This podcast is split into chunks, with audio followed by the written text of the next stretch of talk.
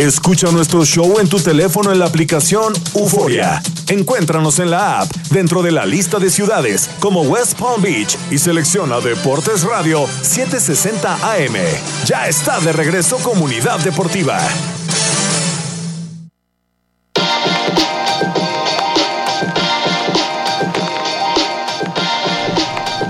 Regresamos 12.35 del mediodía, tercer segmento de Comunidad Deportiva. Hemos hablado de la liga, de la gran entrevista que tuvimos en el, en, el segmento anterior, perdón, y ahora toca hablar de fútbol y, yo creo que y me gusta, me gusta ahora hoy el show, como siempre los martes y los jueves con Leo Vega, pero hoy en especial porque no está Julián y Julián no va a sacarnos del rundown, no nos va a sacar de quicio y nos va a dejar hablar de lo que importa del deporte y analizarlo como es. Leo, ¿cómo estás? Feliz jueves o jueves, jueves, para mí un jueves normal, pero ¿cómo estás? Y por fin, ¿eh? La liguilla, el Atlético ganó, pero mucho, ¿eh? Sí, sí. Primero que nada, un fuerte abrazo de gol, doble gusto de estar aquí presentado por la Bobby Low, un nuevo aliado en este momento que tenemos aquí en nuestra casa, y además un poco asombrado, ¿no? Porque está bien que se haya enojado el programa anterior del día martes, Eh, pero no tenía por qué haber seguido, Julián. Usted no invita a alguien a su casa y cuando llegue lo recibe su esposa porque el tipo se fue, o su hermano. Eh, o sea, no, me parece que no, no, no fue gentil de su parte y se lo voy a decir el lunes. Pero bueno, ayer el, el Cholo Simeone, el Atlético de Madrid, arrancó a paso de campeón y terminó mirando el reloj, mirando la hora como generalmente hace el equipo de Diego Pablo. Eh, tan es así, tanto sufrió, que me imagino que usted vio a la hora del pitazo final la explosión de alegría, de júbilo y cómo apretando los puños celebraba agitando los brazos. Eso uno lo guarda para cuando sale campeón, pero como el Cholo lo vive de esa manera, como el Cholo realmente le da tanta intensidad y le transmite la motivación al grupo, así termina desahogándose. Yo creo que debió haber hecho un algún gol más, de que Suárez tuvo una gran participación principalmente en ataque y vanando para sus compañeros, pero que estuvo errático, tuvo dos chances por lo menos claras y no convirtió ninguna, como que ya le empieza a pesar la racha de algunos partidos y convertir. Le quedan dos partidos al Atlético de Madrid, que van a ser dos partidos normales o dos guerras, dependiendo del resultado de esta tarde del Real Madrid, de su primo rico, de la misma ciudad frente a Granada. Un Granada que como bien recordábamos antes de salir al aire usted y yo, le hizo la hombrada al Barcelona. Usted me preguntaba si es capaz de hacérsela al Madrid, y yo le digo, son equipos chicos. Un día vienen, se dan con todo, se matan y ganan, y al otro día llegan, le hacen un gol y se entregan. Depende de lo que pase en el primer tiempo, va a ser el desarrollo del partido. Siempre el reloj va a correr a favor del Granada, pero donde caiga tempraneramente el primer gol del Madrid, ahí se liquidó todo. Y eso es un tema, ese es el tema, porque los equipos pequeños últimamente, cuando nos preguntan y nos dicen un pronóstico, que eso es dificilísimo hacerlo, el Barcelona Levante, aquí dijimos todos el cuando antes de que jugara el Barcelona, que ganaba el Barcelona, pero pero uno dice, estos equipos pequeños... Ahora les voy a explicar, ¿eh? Lo del Barcelona también tiene ciertos puntos de apoyo en lo que puede haber hecho o dejó de hacer el entrenador. Hoy leía tempranamente a la prensa de la península ibérica, principalmente de España, que hablaba de que no habían culpas, de que Kuman había llegado hasta ahí, pero que habían otros culpables y entre ellos algunos jugadores. ¿Cómo no va a haber culpa cuando usted sale con una línea de tres, se le lesiona a uno de los centrales, pone a Sergio Roberto, que no está del todo recuperado, pasa a línea de cuatro, después se le lesiona, cambia otra, cambia otra vez?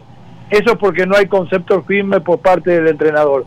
Yo creo que es totalmente desaprobable la función de Kuman Mm. Si usted en una liga que ha sido mala, donde el Madrid también le ha dado muchas franquicias, donde el Atlético parece que pocas ganas tiene de salir campeón, y usted tiene al mejor jugador de fútbol del mundo y se equivoca y no termina no ganándole al Levante, no merece ser el técnico del Barcelona. No, y en eso sí estamos de acuerdo. Yo lo hablaba con unos amigos luego del partido que esos sí son barcelonistas de verdad y decían que aunque hayan ganado la Copa del Rey, para ellos Kuman no aguantaba eh, ya al Pero que la, Copa del Rey es, es, eh, un lollipop para un niño, eso es eh, para entretenerlo. La Copa del Rey ya no significa gloria para nadie. Es mejor ganarla que perderla, pero la gloria está en la Champions y el consuelo mayor está en la liga. De acuerdo. Si quedó eliminado tempraneramente en Champions, le dejan la liga servida teniendo a Messi y no se anima a comérsela, eh, pobrecito, volvemos a lo mismo. Es el mismo tipo que echó a perder en su momento aquel gran plantel del Valencia. Es un tema muy... Sí, no, al final Coman... A mí me deja sin palabras, la verdad. Y bueno, y ver también quién va a, quién va a venir a estar por Kuman. Si le van a lanzar todo por la ventana y llega Xavi, no creo. No, Xavi ya renovó y se va a quedar hasta el 2023 en Arabia Saudita. El que el que llega eh, es Pimiento, el entrenador del, equipo B que está jugándose la promoción eh, a la segunda vez. Recuerde que están en tercera. Eh, entonces puede ser que llegue porque es un tipo que está muy cerca del plantel, que es de la casa y que ha tenido éxito. Es una apuesta.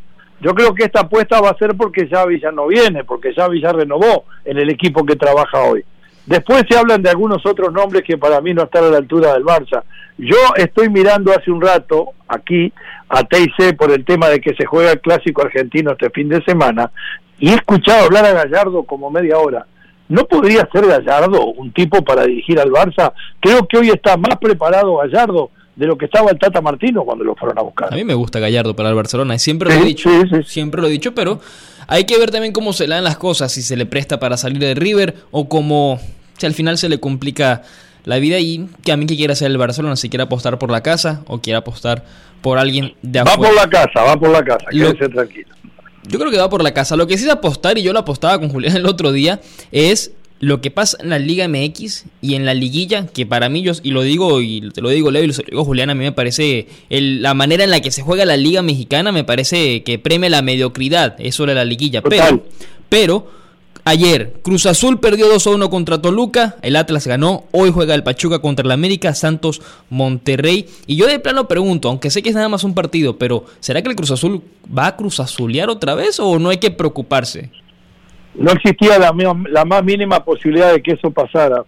Pero cuando los técnicos antes de llegar a la meta se crecen y se sienten que son los dueños de la verdad, le ha pasado a muchos, pasa lo que vimos anoche. Yo escuchaba las declaraciones de Juan Reynoso y hablaba de que son explicaciones técnicas por las cuales los dos mejores jugadores que tuvo en la temporada, Orbelín Pineda, generador y hombre que llega y que convierte, y el cabecita Rodríguez, el goleador de su equipo, se quedaban afuera por esas razones.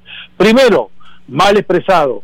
Lo técnico es el trabajo que usted realiza a la hora de trabajar la fundamentación en la cancha. Son decisiones o tácticas o estratégicas. De cualquiera de las dos maneras no resiste un análisis. Para mí este señor se durmió mirando una foto de Osorio y dijo, soy tan grande como este, puedo rotar y voy a ganar. Se la dejó servida, le ganó Cristante, y es cierto, hay solamente un gol de diferencia, pero cuidado que los diablos se han crecido, Cuidado que Zambuesa anda como cuando tenía 20 años y el equipo ha levantado.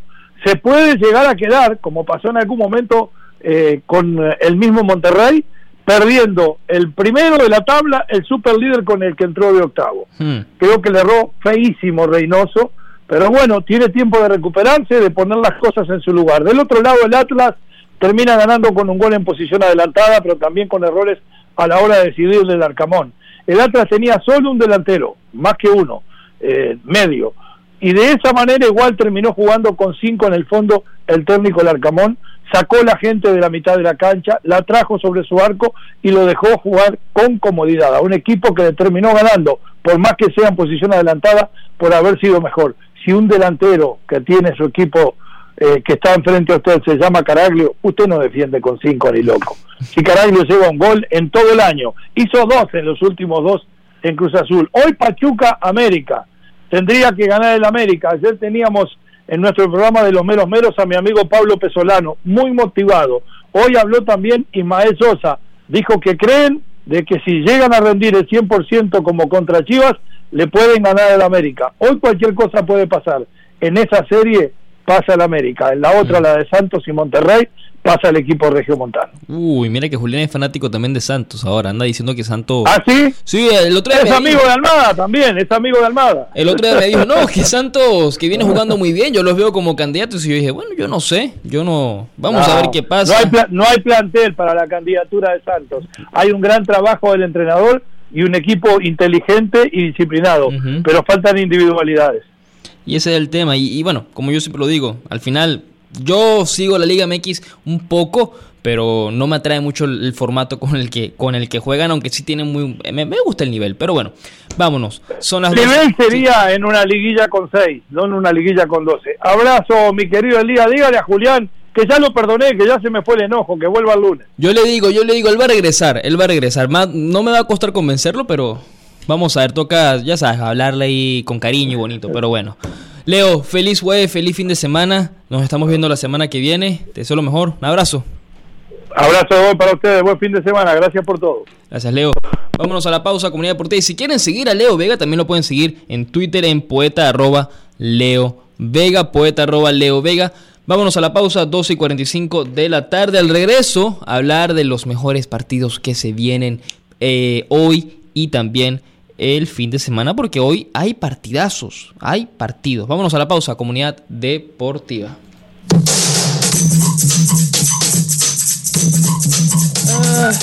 Participa en nuestro show. Llámanos al 855-498-3776. Comunidad Deportiva. Regresa en un momento.